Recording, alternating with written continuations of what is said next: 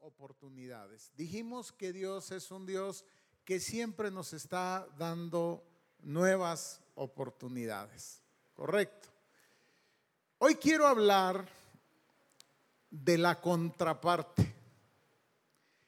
Entonces, ¿cuál sería la, la contraparte si Dios siempre es un Dios que nos da segundas, terceras, cuartas, quintas, sextas, n oportunidades? ¿Cuál sería la contraparte de esto? A ver, ¿qué se les ocurre?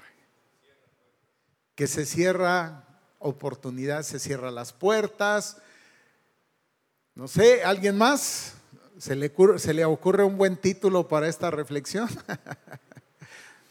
ok, hoy yo quiero hablar sobre la última oportunidad.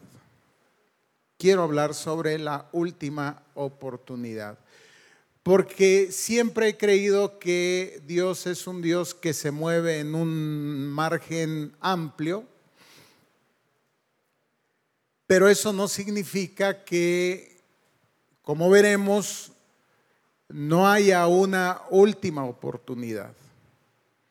Quizás para hablar de este tema bien podríamos evocar a, uno, a alguno de los pasajes del Antiguo Testamento y pensar en aquellos momentos en, los cuales Dios a través de sus profetas llama una y otra y otra y otra vez a su pueblo a que se vuelva, a que corrija su mal proceder, a que ha ido por un camino equivocado.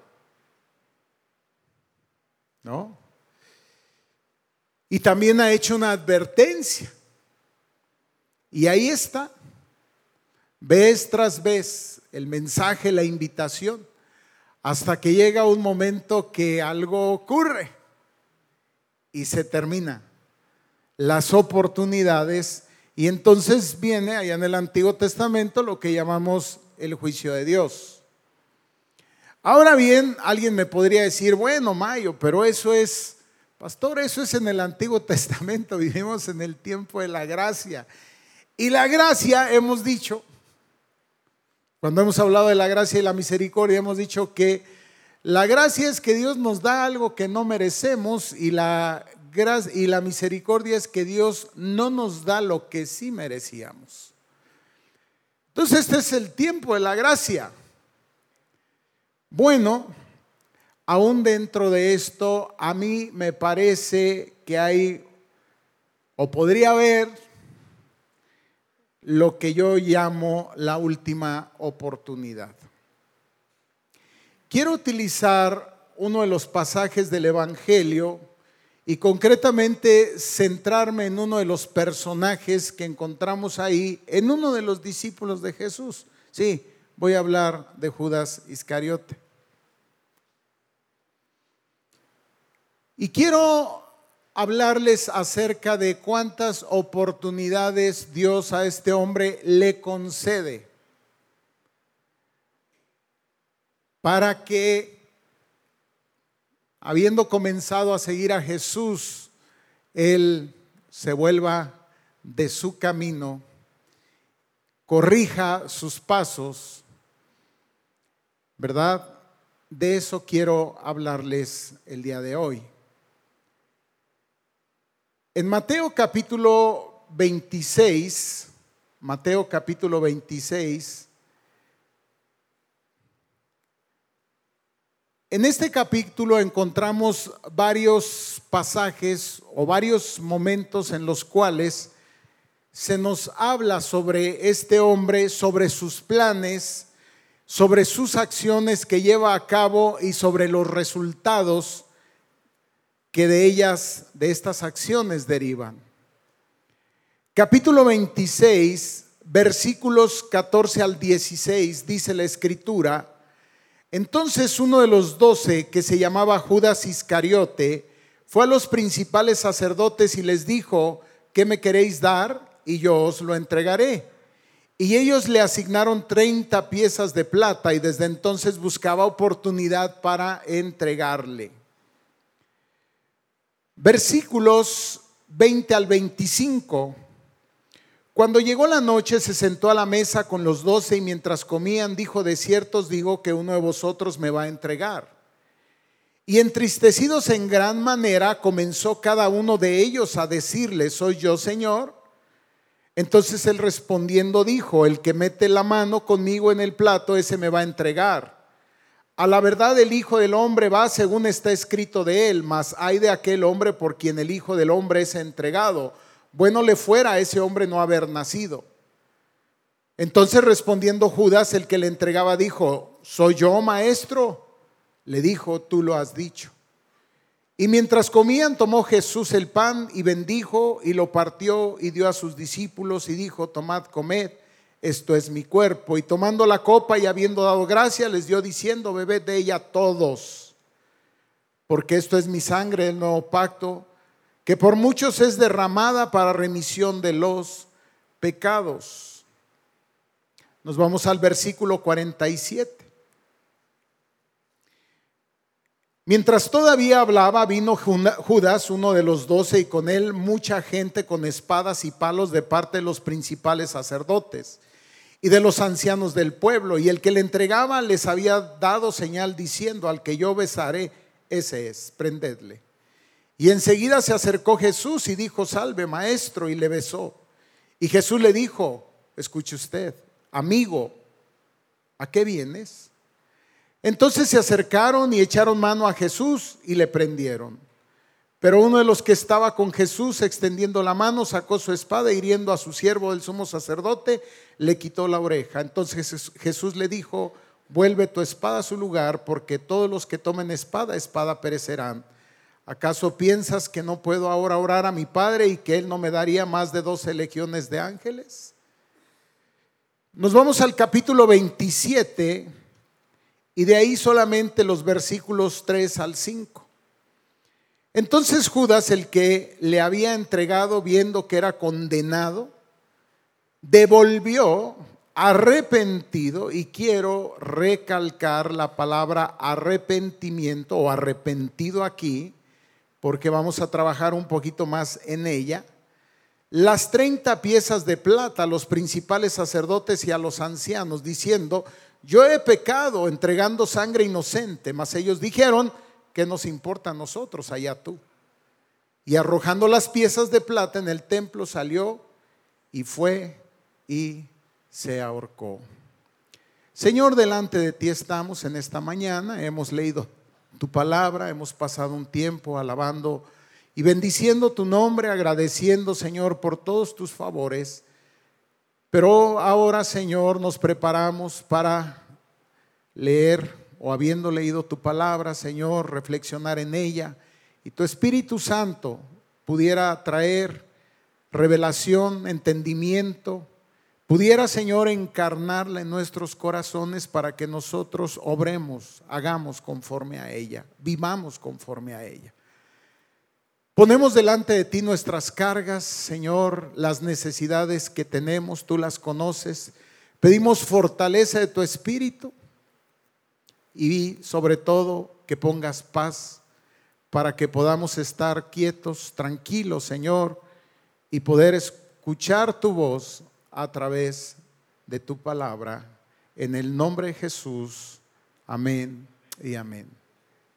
Se cuenta que en una ocasión estaban un grupo de mujeres hablando, todas ellas en la etapa de crianza con hijos pequeños. Y siempre he preguntado, ¿y qué es lo que, de qué platican las mujeres cuando están en la etapa de crianza, cuando tienen los hijos pequeños? ¿De qué hablan? Y generalmente hablan de sus hijos, ¿no es cierto? Y una de ellas hablaba justamente acerca de la conducta de uno de sus hijos y decía, no, es que realmente orgullosa, decía, mi hijo es excepcional, a la primera me obedece. Una segunda mujer dijo, bueno, la mía no, perdón, mi hijo no, no me obedece a la primera, pero a la segunda y a veces a la tercera, pero me obedece. Una tercera que guardaba silencio, por las otras dos fue inquerida. Amiga, ¿y qué pasa contigo? Ella apenada les dijo, bueno, mi hijo ni a la primera ni a la segunda ni a la tercera. Pero a la cuarta, ni a la cuarta. Mi hijo no me obedece, mi hijo no me escucha. Al ver las otras dos apenadas a esta tercera, una de ellas le dijo, bueno, déjame decirte algo, yo no sé si tú has escuchado hablar sobre lo que es el déficit de atención. ¿No tendrá acaso tu hijo déficit de atención? ¿Qué es eso? preguntó. Que a los niños les cuesta mucho trabajo poner atención. Por lo tanto, entonces no responden a las instrucciones. ¿Y qué hay que hacer? No, debes de llevarlo con un psicólogo para que lo atienda. Y la mujer fue y habló con su hijo y le dijo, te voy a llevar con un psicólogo porque no me haces caso. No me obedeces ni a la primera, ni a la segunda, ni a la tercera, ni a la cuarta, nunca me obedeces. Y ahí te van a enseñar a obedecerme. Llevó a su hijo y el niño estando frente al terapeuta le preguntó, ¿por qué estás aquí? Porque dice mi mamá que no le hago caso. Bueno, déjame decirte que estás aquí porque tu mamá dice que no le obedeces a la primera. ¿Por qué no le obedeces a la primera? Y él dijo, bueno, pues porque tengo otras tres. ¿Para qué obedecer a la primera si tengo la segunda, la tercera y hasta la cuarta? Pero dice que ni a la cuarta obedeces, que no obedeces. Y entonces él dijo, le voy a decir algo. Lo que pasa es que mi mamá, siempre que me pide algo, me condiciona. Me dice que si no lo hago, no me va a dar que si no lo hago no me va a llevar y que si no lo hago me va a prohibir. La verdad es que siempre me, da, siempre lo hago y nunca me prohíbe. Bueno, ¿qué es lo que tenemos aquí? ¿Tenemos un problema de atención dispersa o tenemos un problema de lo que algunos llaman atención selectiva? Es decir, escuchamos lo que queremos escuchar. El niño escucha lo que quiere escuchar y lo que no, cierra sus oídos. O aún más, tenemos un problema de necedad. Entonces la pregunta para usted en esta mañana y para mí es, ¿a qué número de llamada usted responde a la voz de Dios? ¿Cuántas veces Dios tiene que hablarle a usted? Bueno, veremos que Jesús le estuvo hablando una y otra vez a Judas. Una y otra vez a Judas. Y lo que encontramos aquí quizás estaríamos ante las dos últimas oportunidades o ante la última oportunidad para que Judas rectifique. Veremos que no lo que había hecho, porque lo hecho, como dijo Pilato, hecho está. Y no tenía que ver con la condición que cambiara para Jesús ya en ese momento, porque ya los guardias estaban sobre él, sino creo que tenía que ver con la posición de Judas delante de Jesús, delante de Cristo. Judas había vendido a Jesús por 30 monedas de plata, como vimos justamente el precio que nos dicen los expertos se pagaba por un esclavo. Acerquémonos un poco más a la vida de Judas para que podamos entender algunas cosas. ¿Cómo es que Judas se integra a las filas de Jesús? Y entonces investigando me encontré con algunas cosas muy importantes que yo no sé si usted sabía. Yo no las conocía muchas de ellas. Por ejemplo, que Jesús como tal no llamó a Judas. Dato interesante. Y cuando digo que no lo llamó es, no lo llamó como hizo con Jacobo, con Juan, con Pedro y con Mateo. Es decir, quizás la imagen más clara que tenemos es cuando pasa Jesús por el banquillo por la mesa en donde estaba cobrando los impuestos Mateo y le dice ahí Jesús, sígueme. En otro momento ya hemos hablado de todas las implicaciones que tiene esa palabra cuando un rabino le decía a alguien, en este caso a un discípulo, invitándolo al discipulado, sígueme. Y hemos dicho que mucho tenía que ver con el hecho de que el rabino veía algo en el discípulo y de alguna manera había una declaración implícita, veo algo en ti que te puede llegar a hacer como yo. Y creo que cuando Jesús llamó a sus discípulos, veía algo en ellos que los podía llegar a hacer, llegar a ser, ser y hacer como Jesús era y como Jesús hacía. Estamos hablando entonces de un modelado. Entonces ese es un dato curioso. Ubicamos el acercamiento de Judas, a lo mejor dentro del grupo mayor de discípulos, hay un momento en el cual en Marcos capítulo 3 versículos 13 al 14 dice que Jesús desciende, desciende de la montaña, usted conoce esa escritura, y entonces elige a doce para que estén con él. Marcos capítulo 3, 13 y 14. Después subió al monte y llamó hacia los que él quiso, perdón, sube, y vinieron a él y estableció a doce para que estuvieran con él y para enviarlos a predicar. Y, cuando se da una lista, ahí aparece Judas. Y decía, esto no lo dice la escritura, pero lo quiero pensar un tanto así, que quizás como cuando tú eras el bueno del equipo de fútbol, no sé, de voleibol, de básquetbol, y estabas llamando, estabas seleccionando, armando tu equipo, de repente veías a alguien y le decías, bueno, ándale pues, vente también. Interesante. Porque esto es el primer llamado y la primera oportunidad. Mire, usted no, estoy seguro que usted no sumaría a alguien que sabe que no abona, sino afecta al equipo. La escritura dice que Jesús sabe lo que hay en el corazón del hombre. Eso lo hemos leído. Y aún sabiendo lo que había en el corazón de Judas, Jesús lo integra. Le dice, bueno, ven. Se les une. Jesús no lo rechaza. Y aquí hay otro dato interesante. Aunque él no era Galileo. ¿Por qué digo esto? Usted sabe que Jesús hace, sube a la región de Galilea, está Galilea, está Samaria, está Judea, y Galilea, la región de Galilea donde Jesús empieza a predicar el mensaje, empieza a llamar Galileos. ¿Por qué decimos esto? Porque Judas era hijo de un hombre llamado Simón Iscariote.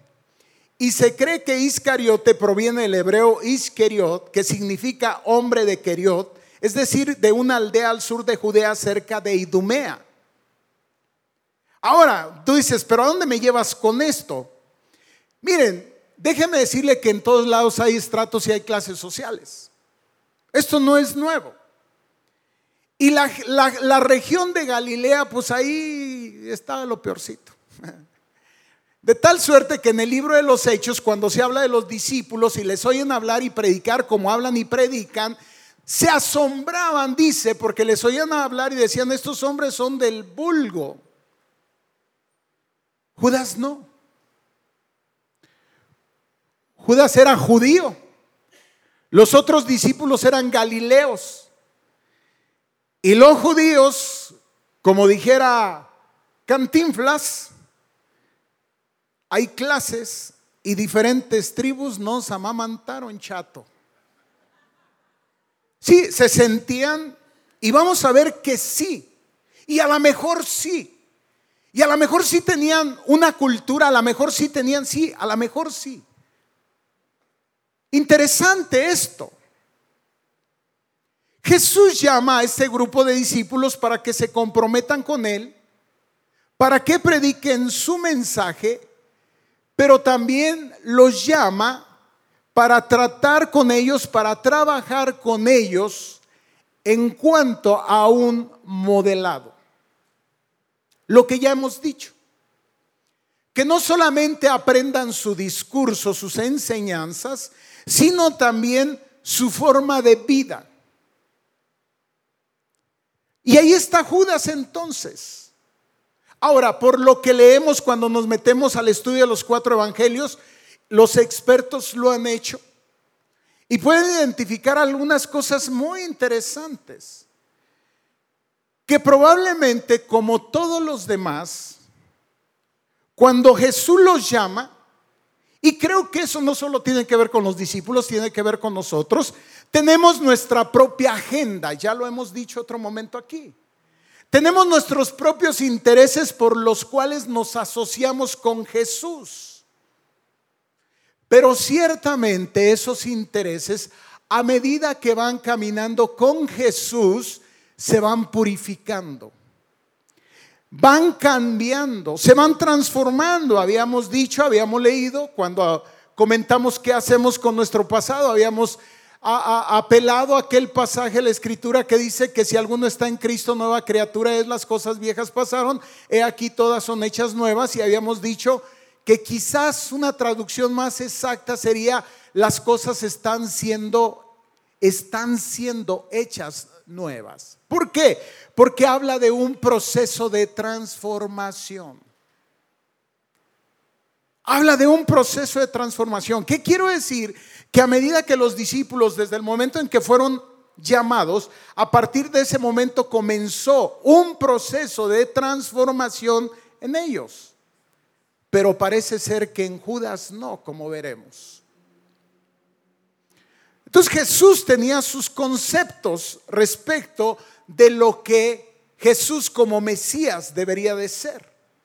Y usted lo sabe, uno de los conceptos que se tenía respecto del Mesías es que vendría a liberarlos de la opresión del yugo romano. Y parece ser, por lo que se lee, por lo que se escucha, que este era el pensamiento también de Judas. Y entonces podríamos pensar desde ahí que si Jesús venía a establecer un reino como Mesías, sin duda alguna, alguna ganancia, algún provecho este hombre podía obtener de ello. Por cierto, también les pasó a Jacob y a Juan, ustedes saben y han leído sobre esto, pero otra vez, vean ustedes, Jesús les corrige, Jesús les exhorta, si quieren, les regaña y está habiendo un proceso de transformación, pero parece ser que Judas mantiene su visión y su perspectiva.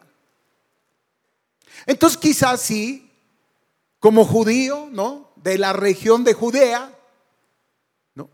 Quizás creía que él, con todo respeto diría, chicos de Galilea, diferentes tribus nos amamantaron. Y sí, parece ser que creía que les llevaba un paso adelante a los demás, es más, al mismo Jesús. ¿Por qué dices eso? Me preguntarás.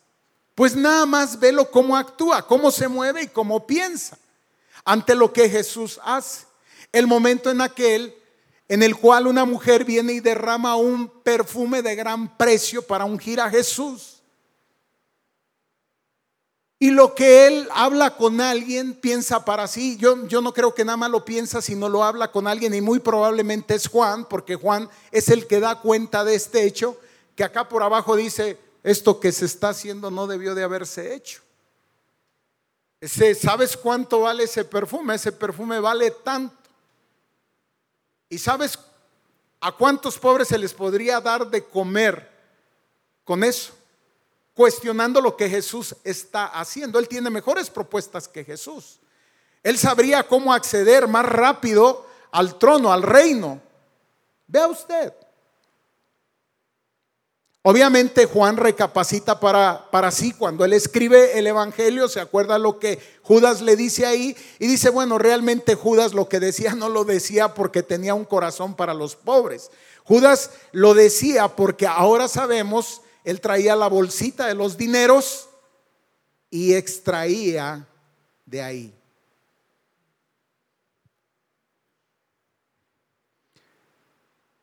Entonces hasta aquí tenemos una primera conclusión.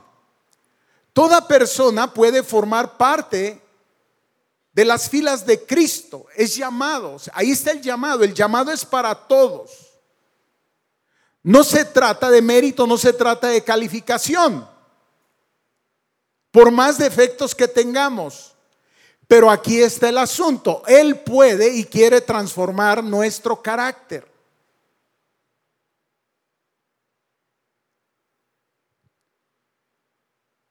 Bueno, entonces esta es una oportunidad. Esta es la primera oportunidad para Judas. Pero ¿qué pasa? A medida que leemos los evangelios, vemos que Judas no desarrolla los rasgos deseables, lo que se espera. No elimina las malas inclinaciones. No permite que Jesús cambie su corazón. Anduvo con Jesús por tres años. Escuchó a Jesús. Todo el tiempo ahí. Vio lo que Jesús hacía. En algún momento Jesús comisionó a los doce para que fueran y para que en su nombre predicaran, e sanaran, liberaran. Y yo les voy a decir algo, y no dudo que Judas lo haya hecho. ¿Cómo lo haya hecho? ¿Quién sabe? Pero no dudo que haya estado ahí. Tal es el caso que se hacía ver como uno de ellos. Y este es un problema serio. Cuando nos hacemos ver como como los demás, estoy hablando como un creyente. Y me dirás, ¿y cuál es la base para lo que dices? Tan creían que era uno de ellos que cuando Jesús suelta la bomba en la Santa Cena y dice uno de ustedes me va a entregar, ninguno sabía quién, ni se sospechaba de él. Se veía como uno de ellos, hablaba como uno de ellos. ¿Se fija usted? Segunda oportunidad. Y creo que la segunda oportunidad justamente la encontramos en el contexto del evento que acabamos de leer, que es la Santa Cena. Y tiene que ver cuando Jesús viene, se arremanga toma un lebrillo, se ciñe una toalla y comienza a lavar los pies de los discípulos. Y entonces, conocen ese pasaje, Pedro le dice, conmigo no Jesús, los demás yo no. Y viene una declaración de Jesús tremenda. Es cierto, mucho se predica alrededor de este pasaje en términos del servicio. Como yo les he hecho, quiero que ustedes también hagan. El que quiera ser el mayor sea el menor. El que quiera ser el mayor sea servidor de todos. Y muchas veces enfatizamos el servicio desde esta escritura. Pero aquí hay algo más que descubrí. A lo mejor usted ya lo sabía. Que cuando Pedro le dice, conmigo no paso, o sea, yo, yo, yo no, Jesús le dice algo, le dice, mira, si no le entras a esto, no tienes parte conmigo. Estás fuera. ¿Qué entendió Pedro? Creo que hay algo simbólico en ese hecho. Creo que hay algo que trasciende al servicio. De tal suerte que Pedro le dice, báñame. Estoy listo para que me, me bañes. Y vea la respuesta de Jesús. No, ya vosotros estáis limpios. Seguido, por la palabra que os he hablado. Y advierte, pero no todos. Y casi quiero pensar a Jesús que voltea y de reojo ve a Judas. ¿Por qué? Usted sabe que la palabra tiene un efecto, el espíritu y la palabra en combinación tienen un efecto transformador. Transformador del carácter. La transformación ocurre a través de la palabra. Romanos 12:2, que lo sabemos de memoria, no os conforméis a este siglo, transformados por medio de la renovación de vuestro entendimiento para que comprobéis cuál sea la buena voluntad de Dios, agradable y perfecta. ¿Y dónde está expresada la voluntad de Dios? En su palabra. Cristo es la palabra. La palabra no estaba escrita, el Nuevo Testamento no estaba escrito, sino hasta después que Jesús ascendió al cielo. La iglesia primitiva se forma y entonces se escribe el Nuevo Testamento. Ahora la palabra está escrita, pero de viva voz, y este es el punto, de viva voz Judas escuchaba todos los días la palabra que transforma. Y sabe algo, no lo transformaba. ¿Y a qué apela esto? Quizás a lo que Jesús habla en la parábola cuando dice que hay terreno duro, que impide que la palabra, la semilla penetre, se enraice y entonces dé fruto. Y eso es lo que Jesús está viendo aquí. Dice, ustedes, ah, Ahí la llevan, esa palabra es mía. Han sido lavados por la palabra. La palabra los está transformando. Pero a Judas no. Judas mantiene su manera de pensar, su manera de creer. Entonces creo que ahí está la segunda oportunidad. Le lavó los pies a él. Sabiendo que la palabra no ha penetrado en él. Como te digo, a veces pensamos que son las formas y no los fondos. Están bien las formas, pero las formas nos deberían de ayudar a entender los fondos. Y lo que Jesús está haciendo tiene un gran fondo aquí. Qué oportunidad de ver el amor de Jesús para abandonar sus planes. Pasan a la mesa, se sientan, tercera oportunidad. Y ya en la mesa, ahora sí Jesús suelta la bomba. Sabía lo que Judas había hecho. Y quizás ciertamente, y es cierto, Jesús tenía que ir a la cruz. Estaba profetizado. Pero este es el punto. Para Judas había todavía una oportunidad.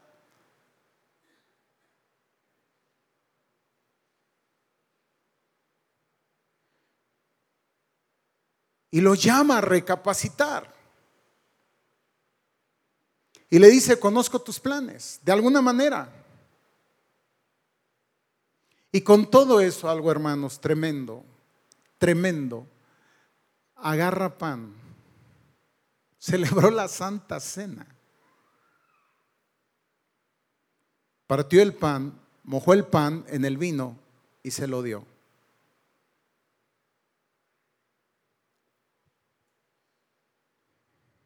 Y entonces Jesús hace algo. No puedo imaginar, la verdad es que no puedo imaginar, no puedo imaginar a Jesús, porque Él no quiere que nadie se pierda, sino que todos procedan al arrepentimiento. Muestra tras, muestra de afecto, de cariño, de aprecio, de interés por Judas. Y llega un momento donde le dice, mira lo que vas a hacer, hazlo ya. Uno diría, y esa fue la última oportunidad, no, esa fue la tercera. A mí me parece que la última oportunidad justamente viene entonces en Getsemaní. Cuando sabiendo a qué Judas venía,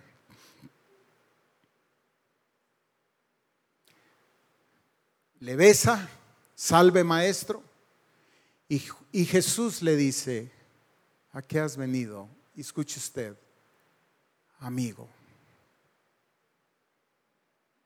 ¿A qué has venido, amigo? Es decir, Judas, y creo que este es el punto, este es el punto que a mí me parte. Mi opinión sobre ti no ha cambiado, Judas. Y quizás esto lo podemos entender un poquito más sin irnos hacia allá tanto, con lo que pasa con otros de otro de sus discípulos que también le traiciona, y esto es Pedro. Usted sabe lo que pasa con Pedro. Quizás cuando Jesús suelta la bomba y dice, uno de ustedes me va a traicionar, se sentía tan mal Pedro y sentía que tenía que hacer algo, a lo mejor como buen sanguíneo que decimos que era. Y se avienta al ruedo y dice, bueno, yo no, los otros once, pero conmigo no cuentes. Seguían las mismas, Pedro. Y entonces el Señor le dice, Pedrito, ¿qué te digo, hombre? Antes que el gallo cante una vez, tú me habrás negado tres veces. Ocurre. Y usted ve y sabe lo que pasa una vez que Jesús ha resucitado y va al encuentro de Pedro en ese diálogo que tienen. Un diálogo insistente donde Jesús le dice a Pedro, me amas. Pedro no se atreve ni voltear a verle la cara y le dice, pues, ¿qué te digo, Señor? ¿Qué te digo? Pedro, ¿me amas? Y creo que, no sé, casi me puedo imaginar a Jesús caminando, llevando el hombro a Pedro y diciéndole, Pedro, sigo contigo. Y regreso aquí. Creo que de alguna manera, amigo es, ya lo hiciste, pero sigo aquí, sigo aquí. Sigo para ti. La gracia sigue abierta para ti. Y cualquiera de nosotros diríamos, no, por favor, no. Yo lo sé. En la dimensión humana eso no lo podríamos pasar por alto. Estamos hablando de otro nivel. Estamos hablando del amor de Dios, de la gracia de Dios que trasciende, que no lo podemos entender. ¿Qué experimentó Judas? No lo sabemos. A lo mejor lo que Pedro experimentó. Sin embargo, aquí distinguiremos entre lo que Pedro experimentó y a lo que lo llevó y lo que Judas experimenta y a lo que lo lleva y que nos podemos confundir porque parece ser que la palabra es la misma. Aquí dice que cuando Judas se da cuenta de lo que ha hecho, arrepintiéndose, va y habla con él, los principales religiosos y les dice que he hecho, miren, esta es sangre inocente, no está bien lo que se va a hacer. Ellos le dicen, ese es tu problema. Él agarra y avienta las 30 monedas o las 30 piezas de plata y se va. Cuidado con una palabra que está aquí. La palabra arrepentimiento, y lo tengo que decir con mucho respeto, es una mala traducción. La palabra arrepentimiento del griego, lo que se traduce como arrepentimiento es metanoia, que quiere decir volverse e ir en la dirección contraria y esta melatomai significa lamentarse o remorderse. ¿Qué es el remordimiento? El remordimiento es una tensión interna por lo que se ha hecho, pero no porque se ha atentado contra ideales sublimes, sino porque se ha atentado en contra de nosotros mismos, de lo que creemos que somos. Si quiere usted es un autojuicio y una autojustificación.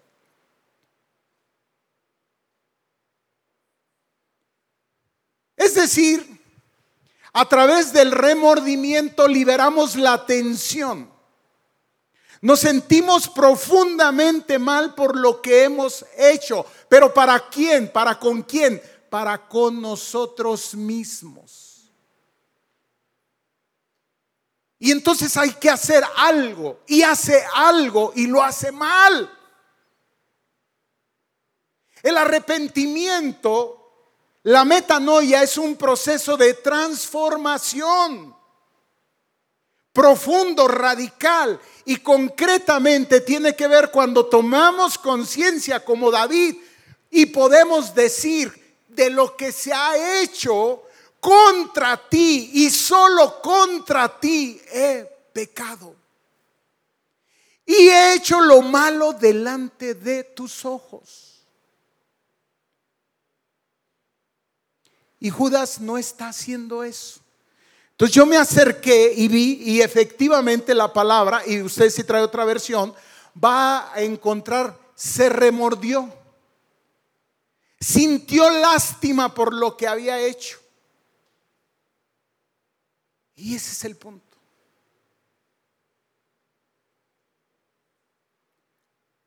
Hablando de oportunidades. Hablando de nuevas oportunidades o de últimas oportunidades, creo que aquí está el punto. Es decir, con todo respeto, a mí me parece que la última oportunidad uno se la da. La gracia de Dios está ahí. Y uno la rechaza. Y como diría el libro de, Hebreos, y cuando rechaza la gracia de Dios, ya no tengo más que ofrecerte. ¿Ha leído el libro de Hebreos?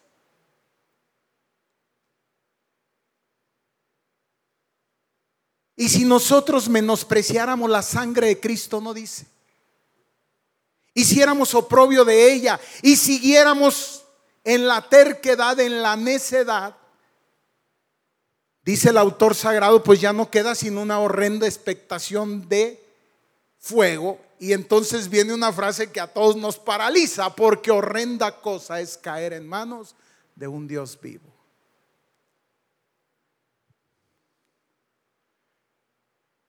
Qué tremendo, amigo. Sigo aquí. Acabas de hacer algo bueno. Si yo te explicara, pero no tengo tiempo, todo lo que se viene para adelante. Pero todavía hay una última oportunidad para ti.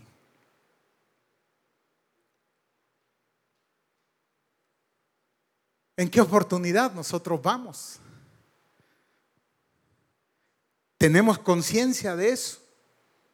Porque estamos pidiendo oportunidades, ¿no es cierto?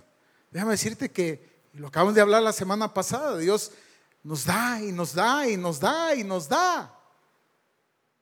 Nuevas oportunidades. Pero Él está esperando una transformación. Él está esperando esto. Jesús lo llama amigo para que Judas entienda que aún había esperanza, una oportunidad y llamado más para recapacitar y entrar en cuentas con Dios. Por supuesto, por supuesto, no había manera de deshacer lo que ya estaba hecho. Hay muchas cosas que ya no hay cómo darle para atrás. Pero aún ahí podemos entrar en cuentas con Dios. Y ahí Él es amplio en perdonar, en extender gracia y misericordia. Después de haber entregado a Jesús y después de tantas oportunidades desperdiciadas, Judas sentía que no podría presenciar la crucifixión de Jesús y atormentado por su remordimiento va y sabe lo que hace. Se quita la vida. Cápsula. Por ahí hay algo que se llama el Evangelio de Judas. Mucho cuidado. Es un evangelio apócrifo, trae otros temas ahí, gnóstico. Honestamente, y sí se los tengo que decir como vuestro pastor, como su pastor, no lo lea. Y más si usted no tiene anclaje en la palabra, lo va a confundir. Argumentándose que Judas no se quitó la vida, que sobrevivió a esto y que entonces siguió siendo discípulo de Jesús y escribe este evangelio que está lleno de herejías.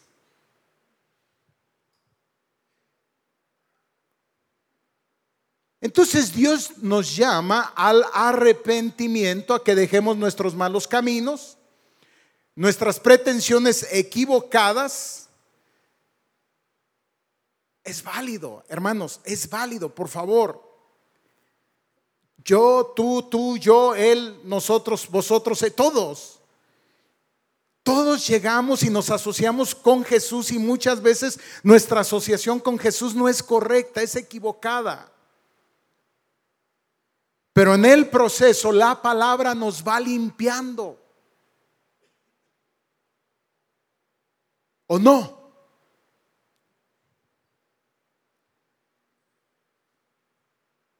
Y el Señor nos va dando oportunidad. Él está haciendo algo nuevo con nosotros. Entonces yo me pregunto, Judas tenía atención dispersa, no escuchaba lo que Jesús decía, tenía atención selectiva, escuchaba lo que le convenía o de plano Judas era un hombre necio.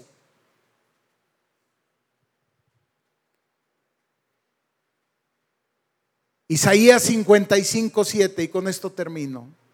Deje el impío su camino y el hombre inicuo sus pensamientos y vuélvase. Ahí está lo que les decía ese concepto de volverse, o sea, 180 grados. Vuélvase a Jehová, el cual tendrá de él misericordia, y al Dios nuestro, el cual será amplio en perdonar. Entonces, a la cual llamada tú oyes la voz. Es cierto, miren, y con esto ahora sí les prometo termino. Hay que aprender a escuchar la voz de Dios. Samuel no sabía, no conocía la voz de Dios. De tal suerte que cuando Dios le empezó a hablar de pequeño, él no sabía que Dios le estaba hablando. Fue él y él que le dijo, mira, creo que Dios te está llamando.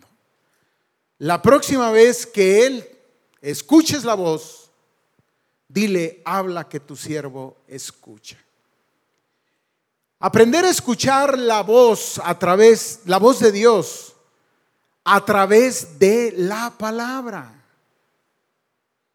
Yo sé que algunos de ustedes a lo mejor están pidiendo oportunidades. Señor, dame una, una oportunidad más. Bien, vaya a la palabra. Escuche la palabra, ahí está la voz de Dios.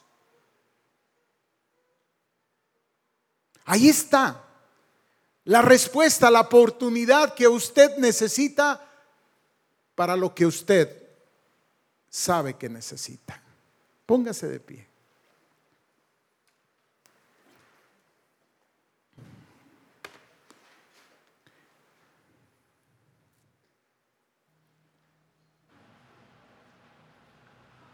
Y oramos al Señor. Él le conoce. Hace rato se nos hacía conscientes de algo que se supone sabemos. El Señor está presente en este lugar. Y déjeme decirle lo que eso implica. Si Él está presente en este lugar, su presencia lo llena todo. No hay nada que se pueda ocultar delante de sus ojos. El Señor ahora mismo está viendo mis pensamientos, mi corazón. Quiero hablar en primera persona para que usted no se ofenda. Conoce cada uno de mis pensamientos. Conoce cada uno de mis sentimientos. Conoce cada una de mis intenciones. Y ante esa verdad lo único que puedo decir es, Señor, aquí estoy delante de ti. Reconozco mi condición. Reconozco mi indignidad. ¿Qué quiere decir? Que no soy digno de estar delante de tu presencia. Reconozco, Señor, mi pecado delante de ti. Pero también en este momento, Espíritu de Dios, experimento tu gracia, impartiendo esa gracia a través de la obra de Jesús en mí. Y la recibo, humildemente la recibo.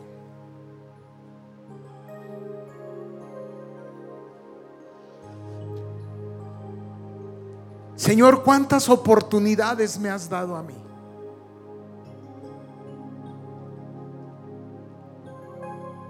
De manera específica en esto, no sé, quizás con lo que sabes que yo batallo, que lucho. En esto, Señor, en lo cual no he permitido que la palabra penetre y transforme y cambie. Me mantengo ahí. Pero hay algo maravilloso que tu espíritu puede hacer, Señor. Puede derribar todo argumento que se levanta. En contra de Cristo. De lo que Él es. De lo que Él representa. De lo que Él dice. De lo que Él hace. Y Señor, yo te doy la autoridad, te doy la libertad para que tú derribes todo pensamiento, toda oposición, todo aquello, Señor, que impide, que limita, que detiene tu obra en mí.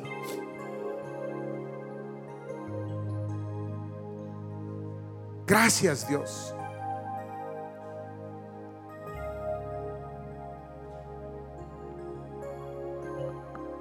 Porque tú siempre nos dirás, amigo. Porque tú siempre nos dirás, aquí estoy, sigo contigo. Y porque de alguna manera, Señor, somos nosotros los que como Pedro caeremos delante de ti, arrepentidos. O como Judas, Señor, nos alejaremos para seguir, Señor, y alcanzar nuestro destino sin Cristo. Ayúdanos, Dios. Ayuda a cada uno de los que estamos aquí. Ayúdanos, fortalécenos. Y sobre todo en este momento, haznos sentir tu gracia, tu misericordia, tu amor, que no desecha que recibe y que da nuevas oportunidades. Lo declaramos en el nombre de Jesús. Amén.